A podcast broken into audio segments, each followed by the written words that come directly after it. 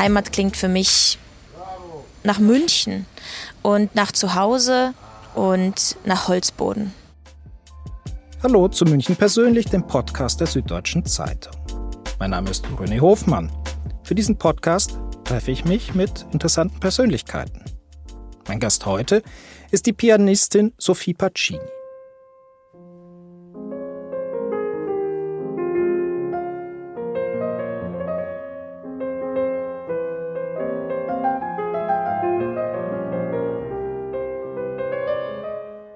Sie stammt aus München und wurde hier eher zufällig als Wunderkind entdeckt.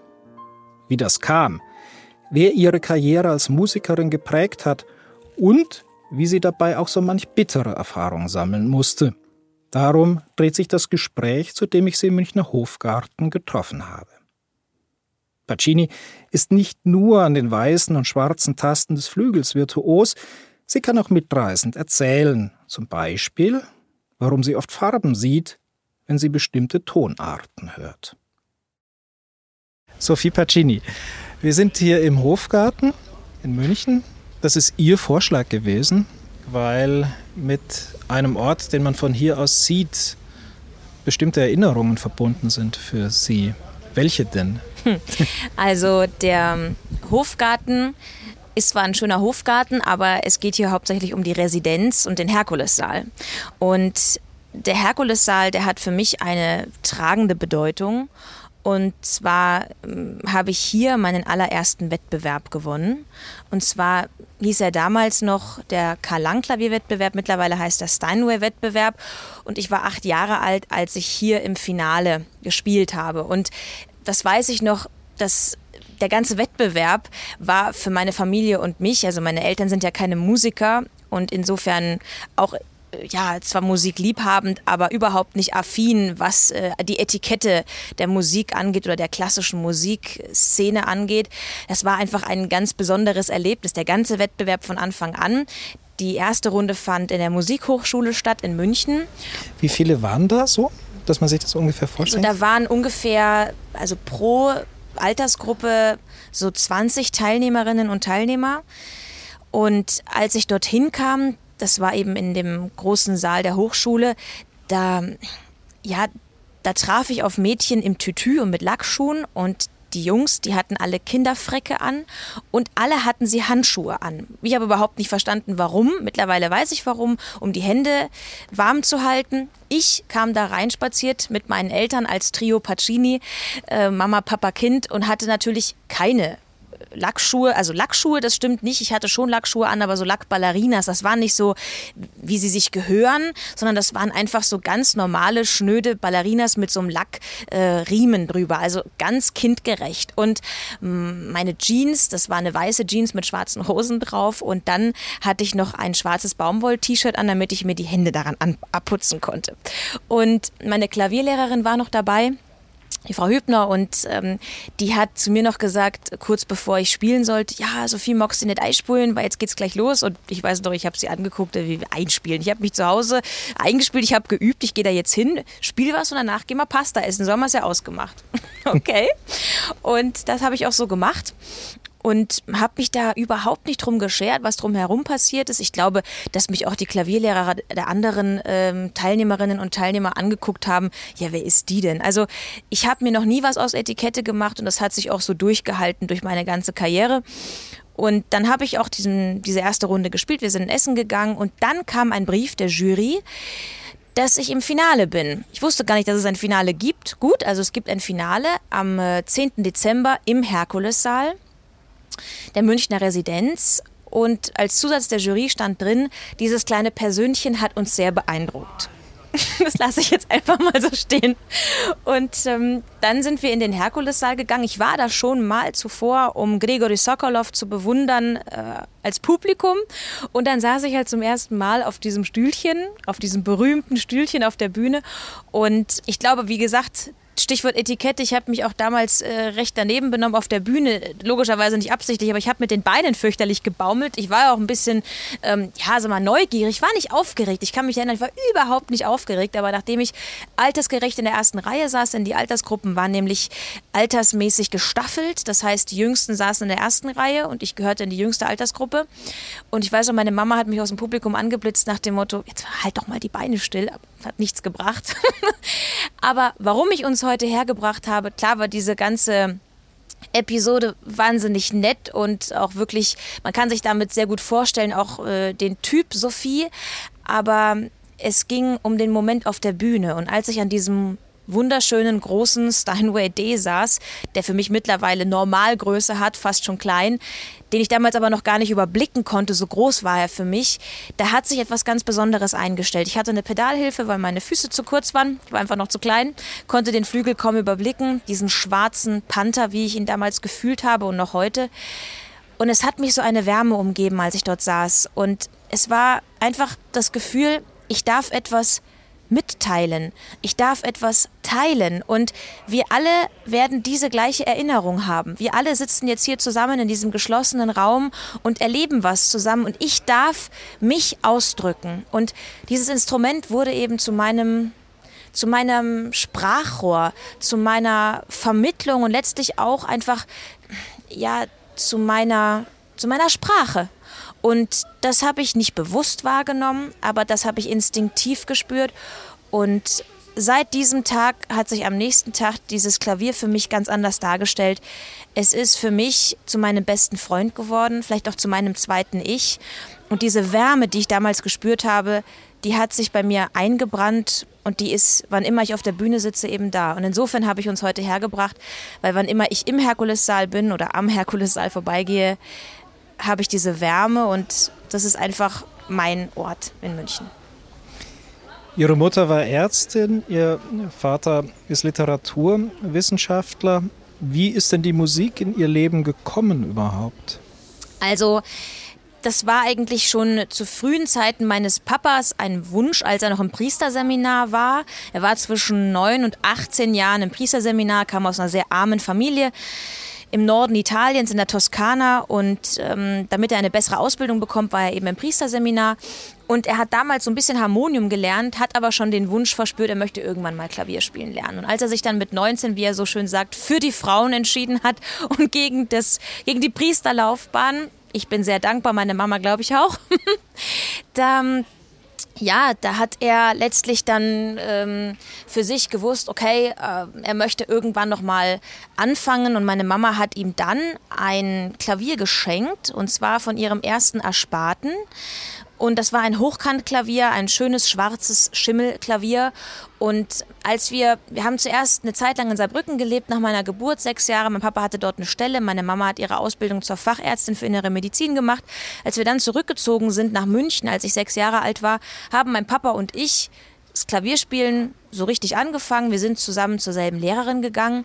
Und für mich war eigentlich immer klar, es ist das Klavier, weil ich habe auch mit dem Rücken am Klavier zu Hause gespielt, während mein Papa so ein bisschen drauf rumgeklimpert hat. Und das hat sich einfach schön angefühlt. Und ich hatte von Anfang an eine natürliche Bindung zu diesem Instrument, auch zur Optik, zu diesem ganzen Erscheinungsbild dieses Instruments, zur Aura, einfach dieser Ausstrahlung.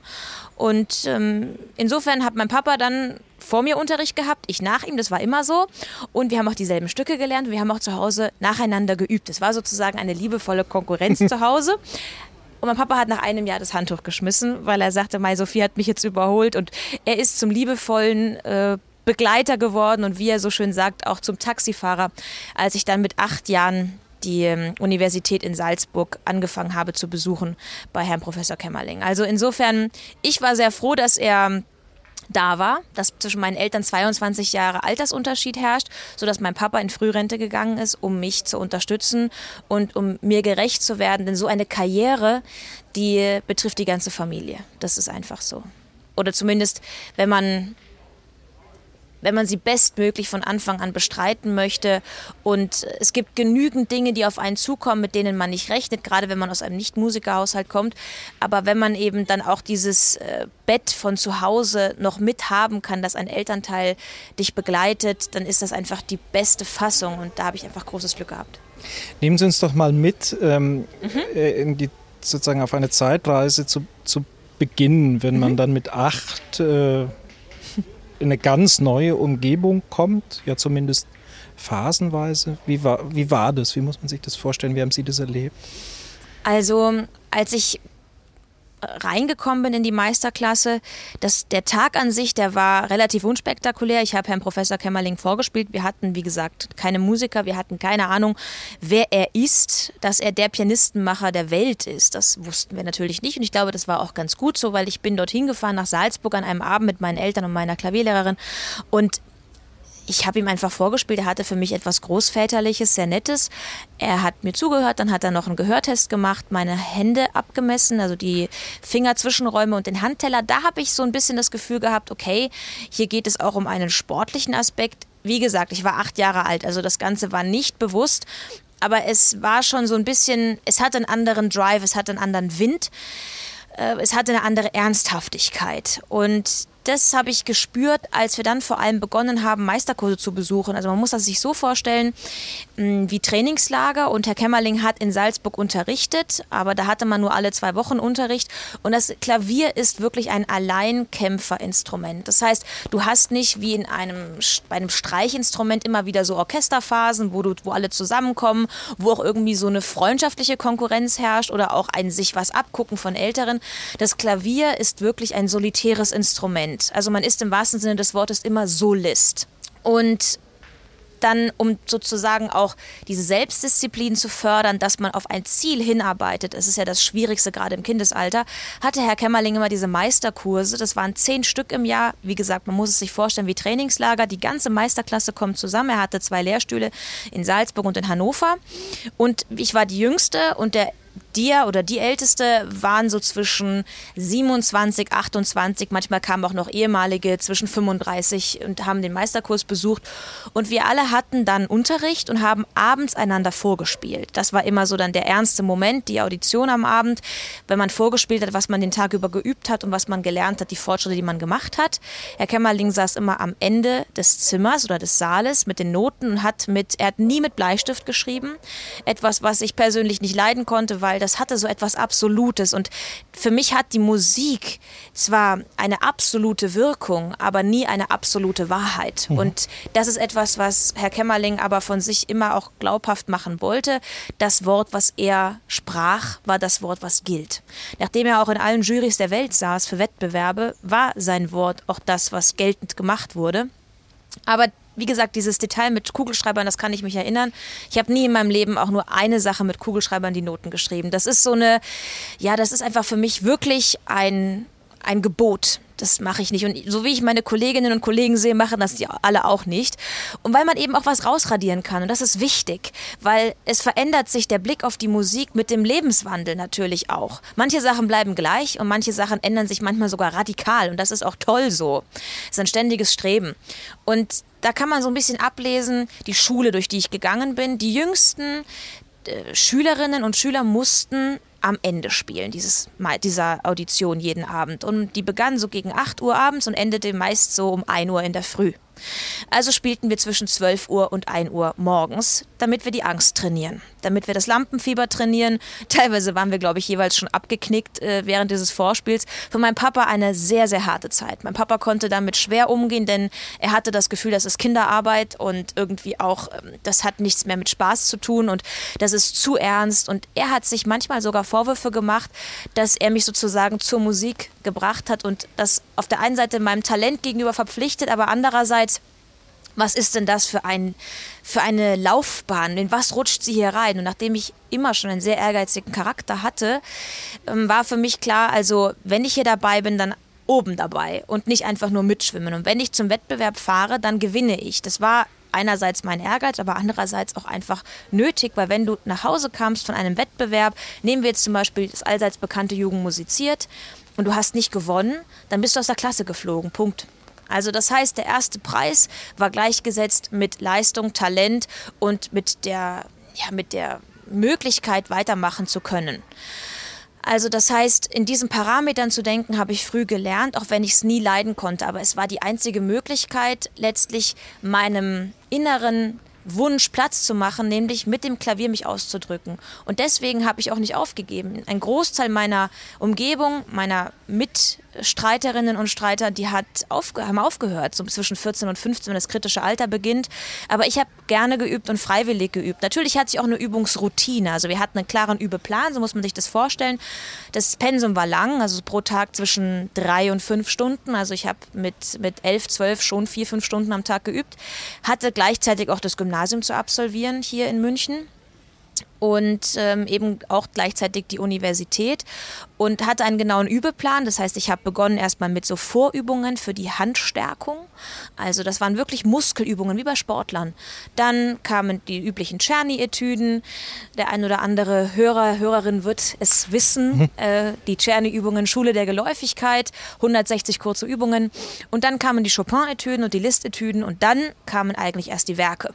Und das war aber ganz gut, weil du hattest einen Leitfaden. Also das ist ja gerade ähm, auch um diese Mechanik, die Technik zu erlernen, die Technik als Mittel zum Zweck. Ja, das ist wieder bei der Sprache, dass wenn das Vokabular groß ist, dann kann ich auch meine schwersten Gedankengänge mhm. ausdrücken und sie mich verständlich machen und vielleicht es sogar einfach runterbrechen. Und genauso ist es am Klavier auch. Und ja, als ich dann an die Hochschule kam nach Salzburg für diese hochbegabten Klasse. Das ist etwas, was sich eben für mich von Anfang an verändert hat, was ich auch nicht mochte. Das war, als besonders gesehen zu werden. Das mag ich noch heute nicht. Ich bin ich, ich bin Sophie und ich gehöre gern dazu und ich rede nicht gerne über meine Gabe und ich rede auch nicht gerne über meine besonderen Fähigkeiten, sondern ich spiele gerne Klavier, teile mich gerne mit und vermittle vor allem die Kunst der Musik, die mich so fasziniert hat und die mich gelehrt hat, tiefer zu fühlen. Und mhm hochbegabt. Dieses Wort habe ich immer ausgespart aus meinem ganzen Vokabular. Ich habe mich auch in der Schule immer zurückgezogen, was mein Instrument angeht und habe eigentlich versucht, dazuzugehören und irgendwie nicht aufzufallen. War das so ein Verstecken? Ja, das war auch ein Verstecken, was schwierig war, denn ich war dann auf einem musischen Gymnasium zunächst hier in München. Ich möchte auch gar nicht sagen wo, aber ähm, das, ich hatte ursprünglich oder meine Familie hat gedacht, Mai, wir schicken sie aufs musische Gymnasium, da erfährt sie besondere Unterstützung. Und der leider der gegenteilige Fall war die Realität für mich, nämlich dass ich gemobbt wurde, vor allem von den Musiklehrern. Also ich war ja öfters auch nicht da aufgrund der Meisterkurse. Wenn ich zurückkam, wurde ich dann im Unterricht immer rausgepickt. Ah, unser Tastentitan ist wieder im Lande, unser Wunderkind ist wieder da. Ähm, ja, hast mal wieder die Schule geschwänzt und so, bist mal wieder was Besonderes. Mhm. Und meine Mitschülerinnen und Schüler, die konnten natürlich auch nicht verstehen, was ich gemacht habe in der Zeit. Die dachten wirklich, ich schwänze. Und ich weiß noch, ich bin dann irgendwann nur noch mit Bauchschmerzen in die Schule gegangen, weil ich mich geschämt habe. Ich habe mich geschämt für meine Fähigkeit. Ich wollte niemals Klavier spielen vor anderen, aus Angst, jemanden in Grund und Boden zu spielen. Das konnte ich einfach, ich habe das nicht leiden können. Und äh, deswegen habe ich gemieden, überhaupt zu spielen, weil an diesem musischen Gymnasium haben ja sehr viele angefangen, Klavier zu spielen, aber die haben dann erst angefangen. Ich habe zum, zum Beginn der fünften Klasse schon die Abiturstücke gespielt. Und insofern war das für mich eine harte Zeit. Ich habe dann Schule gewechselt und das war dann für mich ein großes Glück. Der Rektor hat mich wahnsinnig unterstützt am Max-Josef-Stift-Gymnasium und ähm, dort war es dann so, dass ich am Anfang aber Probleme hatte, auch mit meinen Mitschülerinnen. Und auch da habe ich mich versteckt. Ich habe jetzt kürzlich mit einer ehemaligen Mitschülerin getroffen, die auch sagte, ja, Sophie, ich habe eigentlich in Erinnerung, dass du immer sehr zurückhaltend warst und eher eine von den ruhigeren. Und wenn es ums Klavierspielen ging, warst du eigentlich immer in der letzten Reihe gesessen oder bist aus dem Zimmer verschwunden, warst irgendwie mal länger am Klo. Und das war wirklich so, weil ich nicht auffallen wollte, aber ich war irgendwie auch das Aushängeschild der Schule. Und deswegen war die Meisterklasse für mich in gewisser Weise eine Familie, weil wir waren alle gleich. Wir hatten alle dieselben Probleme in der Schule und auch in meiner Umgebung zu Hause. Es konnten wenige nachvollziehen, dass nicht meine Eltern mich gedrescht haben oder geprügelt haben zum Instrument, sondern dass ich das einfach gerne selbst gemacht habe. Und ich weiß noch in der Grundschule, wenn ich in die Schule kam, dann hieß es frühmorgens um acht, na hallo, hast heute schon acht Stunden geübt, hat dich dein Papa schon ans Klavier geprügelt. Und ich habe den dann so angeschaut, weiß ich nicht, haben Sie halt schon acht Stunden geübt? Also es war, ich glaube, da hatte ich auch immer schon, Gott sei Dank, ähm, eine sehr forsche Klappe, um mich da äh, aus meiner Schüchternheit dann auch rauszubringen. Und wenn es darum ging, mich zu verteidigen, auch wirklich von Anfang an klarzustellen, meine Eltern haben hier gar nichts damit zu tun. Und das ist aber auch heute noch so. Manchmal werden meine Eltern angeguckt, ja, sie haben ihr die Kindheit geklaut. Und das ist für meine Eltern eine schwere Bürde. Denn das war nie der Fall. Ich habe das selbst für mich entschieden und meine Eltern haben eher immer versucht, mich zu bremsen, hm. als umgekehrt. Das Stichwort sozusagen Lebensphase und Einstellung zur Musik und wie sie mhm. sich ändert, ist vorhin ja schon gefallen. In der Teenagerzeit ist ja oft mit Musik auch Rebellion, Auflehnung, Abgrenzung ja. ähm, verbunden. Wie muss ich mir das bei Ihnen vorstellen? Also meine Teenagerzeit, ich habe damals mh, mm, die erste Rebellion fand statt, als ich mich von Herrn Kämmerling getrennt habe, als ich die Meisterklasse gewechselt habe. Das war wann? Das war 2007 und ich war 15. Und damals wurde ich eingeladen, bei Classic Kids im ZDF zu spielen und wurde unter 8000 Kindern ausgewählt, dort Klavier zu spielen. Ich hatte das damals meinem Professor mitgeteilt und er war darüber nicht besonders amused, weil er das für mich nicht eingefädelt hatte. Und er hat gemerkt, dass ich langsam ihm entwachse und ein bisschen meinen eigenen Weg gehe. Und das hat ihm nicht so gefallen. Ich war für ihn, wie er später auch selber sagte, der Stern der Klasse besonders streng mit mir, besonders unnachgiebig, aber auch besonders führend, was alles angeht. Er wollte auch meine Liebeleien kontrollieren. Also wenn es mal einen Jungen gab, den ich ganz süß fand, hat er von Anfang an das unterbunden oder er hat besonders diesen Jungen schlecht behandelt im Unterricht. Mhm. Also ich habe mich dann auch von den Jungs ferngehalten. Einfach aus Liebe zu den Jungs, damit der Unterricht nach wie vor gut bleibt. Und ähm, so hat er dann auch für mich entschieden, ja, also du darfst nicht zum ZDF gehen darfst nicht hinfahren. Ja, man hat, glaube ich, schon ein bisschen über Sophie gelernt und Sophie hat natürlich gesagt, äh, pff, ich mach das. Das ist mir doch egal. Mir war schon völlig klar, dass er das im Fernsehen sehen wird, weil das Fernsehen kann ich halt nicht verstecken. Und ich wusste auch, dass irgendeiner aus der Klasse plappern wird, dass ich das trotzdem mache. Damit habe ich eigentlich gerechnet. Und ähm, ich kam dann zum Unterricht. Ich war damals äh, eben, wie gesagt, 15 und es gab einen Meisterkurs in Lindau. Und es war so üblich, wenn Kämmerling unterrichtet hat, war der Saal voller Lehrer und auch möchte gern Schülerinnen und Schüler, die gerne zu ihm wollten und die passiv am Unterricht teilgenommen haben. Muss das so, sich so vorstellen, zwischen 200 und 300 Menschen im Publikum, wenn er unterrichtet hat. Und ich kam zum Unterricht und er hat natürlich erfahren gehabt, dass ich gespielt habe und es lief auch gut. Und er machte mich dann vor allen nieder und sagte, Hallo Sophie, ich habe gehört, du warst beim ZDF und ich habe gehört, du hast es voll in den Sand gesetzt. Und ich hatte dann zwei Möglichkeiten. Entweder ich entschuldige mich für etwas, was ich, was nicht passiert war, aber packe mir Asche aufs Haupt, oder ich rebelliere. Und ich habe mich für die Rebellion entschieden, habe hab damals drittes Beethoven Klavierkonzert gespielt im ZDF habe die Noten genommen und ihm in die Hand gedrückt und gesagt, wissen Sie, Herr Kämmerling, wenn Sie das glauben, dann spiele ich es Ihnen doch jetzt einfach mal vor. Und wir hatten das im Unterricht nie gemacht. Er hat also keine Ahnung. Ich habe das alles äh, alleine einstudiert. Und er saß sich hin, wie immer, an, den, an, den Ende des, an das Ende des Saales. Und ich spielte von Anfang bis Ende. Sogar den Orchesterteil hatte ich einstudiert, wie er mir das ja auch gut beigebracht hatte. Und danach stand das Publikum auf und applaudierte. Mir schlotterten die Knie, also das Herz schlug mir bis unter die Zunge. Aber ich bewahrte Haltung, Kopf hoch. Und er kam dann zu mir, schmiss mir die Noten aufs Klavier und sagte, hatte ich wohl eine Fehlinformation. Aber du spielst trotzdem nicht beim Abschlusskonzert. Ich war fest vorgesehen, immer beim, spielte immer beim Abschlusskonzert. Und dann sagte er noch, weißt du, wann du spielst? Du spielst, wenn der, der für dich einspringt, nicht kann, dessen Einspringer nicht kann und dessen Einspringer nicht kann. Dann darfst du spielen. Und ähm, da hat sich für mich etwas verändert, nämlich der Moment, meinen eigenen Weg zu gehen. Weil ich habe gespürt, so kann ich mich nicht entfalten, so bin ich nicht ich selber und so werde ich irgendwann nicht mehr Klavier spielen können, weil mir einfach die Luft zum Atmen fehlt. Und ich hatte damals sehr lange Haare, die habe ich mir ganz kurz schneiden lassen, so bis unters Ohr. Man muss sich vorstellen, die waren so bis Kniekehle, die Haare. Und ähm, dann habe ich ihm einen Brief geschrieben, weil mit ihm reden wusste ich, konnte ich nicht. Er wäre zu verletzt gewesen und zu cholerisch. Und habe mich von ihm verabschiedet. Und das war der Moment, wo für mich diese Rebellion begonnen hat. Und ich, ähm, ich hatte auch immer ein bisschen eine andere Art zu üben.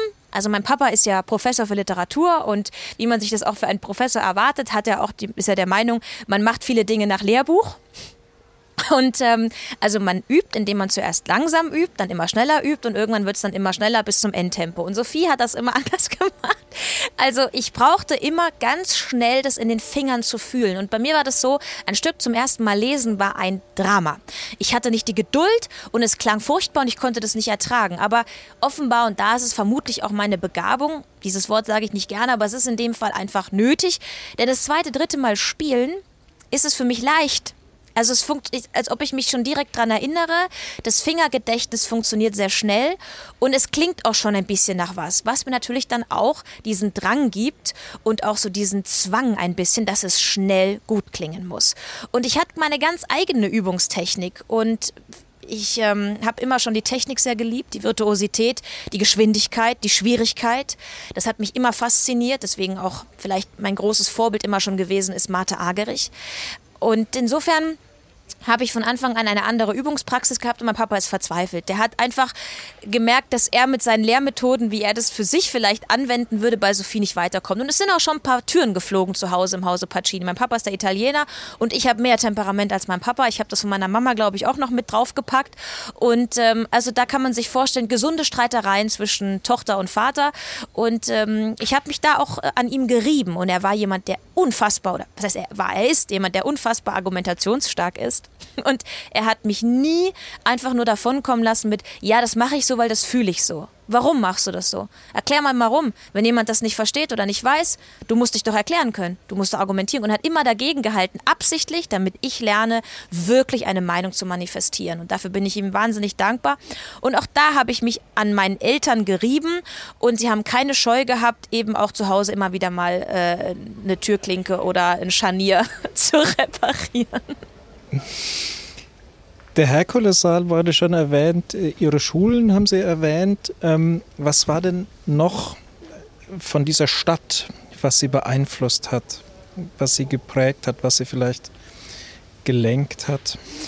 Also ich ich habe dieses übliche Ritual, was glaube ich sehr viele Münchnerinnen und Münchner haben, Nämlich, dass ich, wenn ich hier der, in der Theatinerstraße laufe, dass ich an diese Löwenköpfe fasse.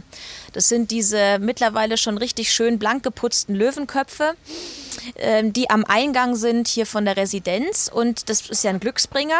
Und ich denke da nicht an die Virenschleuder, sondern ich denke an den Glücksbringer. Also ich fasse dem Löwen auf die Schnauze und äh, alle viermal. Und selbst wenn ich hier nur in der Umgebung bin, muss ich an den vier Löwenköpfen vorbeigehen. Also das ist für mich wirklich eine Tradition. Und was ich wahnsinnig gerne auch, ich habe eine Zeit lang auch in der Stadt selbst gewohnt, beim Prinzregententheater. Und seit Kindertagen, ich, ähm, ich fahre sehr, sehr gerne Tram. Und in der Tram, da ist es, also Busfahren tue ich zwar gerne, aber kann ich nicht, da wird mir ziemlich schnell schlecht. Und ähm, mit der Tram da gucke ich mir einfach wahnsinnig gerne die Menschen an, in der Tram und außerhalb der Tram. Und gehe auch sehr gerne ins Café und beobachte. Also, und das kann man in München so wahnsinnig gut, weil München ist so ein bisschen ein Wohnzimmer. Und ich habe das Gefühl, dass in München die Menschen sich auch viel heimeliger benehmen. Also, wenn ich jetzt das vergleiche mit Köln zum Beispiel, da habe ich nicht das Gefühl, ich kann auch sozusagen in Familien reingucken. Nicht, weil ich irgendwie jetzt stalken möchte, aber weil mich einfach fasziniert, was Menschen bewegt. Und das ist ja auch das, was ich auf der Bühne teile. Erlebnisse von mir und Mitmenschen teile und das Publikum, egal in welcher Stadt, verändert meine Interpretation. Diese Aura, dieses gemeinsame Atmen, diese Ausstrahlung von Menschen und ich möchte so viel wie möglich über Menschen wissen. Ich möchte, ich habe vielleicht auch so, ein, so eine Art, dass mir viele auch alles Mögliche erzählen. Prinzipiell auch gerne Taxifahrer. Ich erfahre die schönsten Geschichten, die traurigsten Geschichten. Ich erfahre alles unmittelbar direkt weg von der Leber, so wie die Menschen das erzählen, weil sie vielleicht das Gefühl haben, dass ich zuhören kann, aber ich kann vielleicht auch zuhören, weil es mich wirklich interessiert. Insofern ist München der perfekte Ort, das kann man gerne ausprobieren, um im Café zu sitzen, einfach mal um sich zu schauen und diese natürliche Entspanntheit oder auch dieses unangespannte Miteinandersein, dass es hier in München sehr gut funktioniert. Vielleicht nicht gerade zur Rush Hour, wenn so Genervtheit da ist, aber die ist ja überall da, sondern einfach mal vielleicht frühmorgens an einem, zum Beispiel an einem Freitag, das weiß ich noch, zwischen 11 und 12 zum Beispiel Café Luitpold, da sitzt man auch sehr nett. Es ist einfach ein Traum. München, ich bin ja auch nie aus München weggezogen und glaube, wenn ich auch weggezogen wäre, ich wäre immer wieder zurückgezogen, weil in München fühle ich mich zu Hause und ähm, es hat einfach so was Meiniges und auch, dass ich weiß, ich komme von einem Ort zum anderen maximal in 20 Minuten. Das macht mich in Berlin zum Beispiel immer fertig. In Berlin muss ich grundsätzlich für alles anderthalb Stunden eher weg, sonst komme ich wirklich zu spät. Und hier ist auch der Sommer und der Winter, die sind schön, die sind mild, die Jahreszeiten sind glühend und blühend. Und insofern, ja, ist München einfach nicht nur eine, eine Heimatstadt, sondern auch einfach eine Wahlstadt für mich. Sie sind aber aus der Stadt wieder sozusagen vor die Stadt ja, das macht gezogen. München ja auch aus, dass wir, wenn wir auch aus München mal raus wollen, erstes Mal so in diesem münchnerischen Stil bleiben, weil München selber ist ja ein bisschen ein Dorf, dörfliches, hat was Dörfliches. Und draußen auf dem Lande, da findet man diese altbayerische Dorftradition und die habe ich immer geliebt. Ich bin ja in Eying groß geworden, in München in die Schule gegangen. Ich hatte also immer den wirklich perfekten Mix.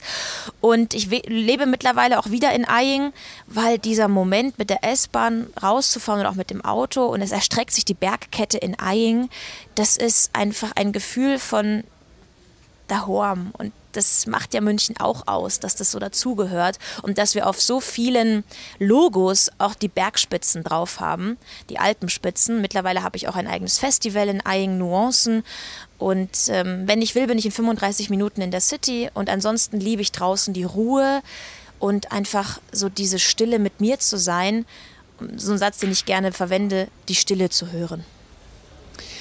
Sie haben das Festival erwähnt, was Sie auf der Taufe gehoben haben. Sie haben auch viele andere Projekte, mit denen Sie ähm, Klassik vermitteln mhm. wollen. Ähm, Sie haben in einer Autowerkstatt vor Azubis gespielt. Hatten Sie dieses Sendungsbewusstsein für das, was Sie tun, schon immer oder wie hat sich das entwickelt? Das, ähm, das habe ich schon immer gehabt, vielleicht auch aufgrund meines nicht musikalischen Umfelds. Ich habe das geliebt, und ich habe aber nie akzeptieren können, dass jemand außen vor bleibt. Also, dass wenn ich Klavier spiele, dass die Menschen um mich herum, also auch meine Patentante, mein Patenonkel, dass sie nicht wirklich in der Musik drin sind, sondern dass ich alles tun muss, damit sie so fühlen und verstehen, wie ich das tue. Und das ist bei der klassischen Musik genauso wie bei einer Gemäldegalerie. Ohne Erklärung oder auch eine, eine Anekdote, die man teilt oder Gefühle, die man vermittelt, über die man erzählt, dass man sich transparent macht, nackt macht für das, was man spielt, dass man vermittelt, warum ist diese Musik so allseits berührend und warum ist sie relevant im Alltag. Das ist etwas, was ich immer als als Ziel hatte, als Mission würde ich sogar sagen, dass keiner außen vor bleibt. Und ich habe früh geübt indem ich eben immer über Musik auch versucht habe zu reden, was schwierig ist, denn Worte haben eine Begrenzung und Musik ist ja gerade, setzt ja gerade dort an, wo, wo Worte aufhören. Und insofern habe ich das, glaube ich, über die Jahre auch verfeinert und es konnte mir kein Ort zu abgelegen sein. Am besten, und das finde ich noch mittlerweile immer schöner auch, Musik dort zu machen, wo Musik überhaupt nicht hin verortet wird. Eben zum Beispiel eine Autowerkstatt, ein Friseursalon, das war im Rahmen des Beethoven-Jahres mit dem Bayerischen Rundfunk zusammen. Aber eben auch zum Beispiel habe ich mal in einem, in einem Wirtshaus die Hamoll-Sonate von Liszt gespielt auf einem Klavier, was da einfach stand, weil der Wirt eben mitbekommen hat, dass ich Klavier spiele. Und ich habe mir gedacht, ja, was soll ich jetzt das üblich einfach Hörbare spielen? Ich hau ihm die Liszt-Sonate um die Ohren. Und jeder hat aufgehört zu essen, getrunken hat auch niemand. Diese Sonate ist angekommen und es gehört ja mit zum Schwierigsten überhaupt. Ich habe davor ein bisschen was dazu erzählt, ein paar Schlüsselmomente angespielt und da mache ich mir auch einen richtigen Spaß draus, weil ähm, gerade dann, wenn es heißt, ja gut, aber das ist ja nicht wirklich ein Ort, sage ich, okay, klar, wo, wann, was machen wir, wo kriegen wir den Flügel her? Und darum geht es letztendlich auch. Also diese Sendung auch, die ich zum Beispiel im SWR aufgezogen habe, Musiksprechstunde, da geht es auch um das Thema Musikrelevanz im Alltag zum Beispiel das Thema Zuversicht. Wo finden wir Zuversicht in der Musik? Wenn ich Zuversicht brauche, wo hole ich sie mir? Also in, durch dieses Gestrüpp der Musik einen Weg zu bahnen, die Menschen an die Hand zu nehmen und zu zeigen, klassische Musik holt dich ab dort, wo du bist. Sie beurteilt nicht und sie funktioniert zu jedem Lebensabschnitt und für jeden Menschen, egal welcher Fachrichtung. Also es hat niemand die falsche Klamotte an und niemand hat einen nicht passenden Beruf oder Lebensweg, um klassische Musik zu verstehen, verstehen zu können. Und, ähm, und jeder Ort ist richtig für Musik. Ich habe gelesen, dass Sie Klänge mit Farben besetzen. Ja. H-Dur Lindgrün, S-Dur Dunkelrot. Richtig. F-Dur Blau-Lila, wenn ja. ich es mir notiert habe. ja, stimmt. Können Sie das ein bisschen erklären?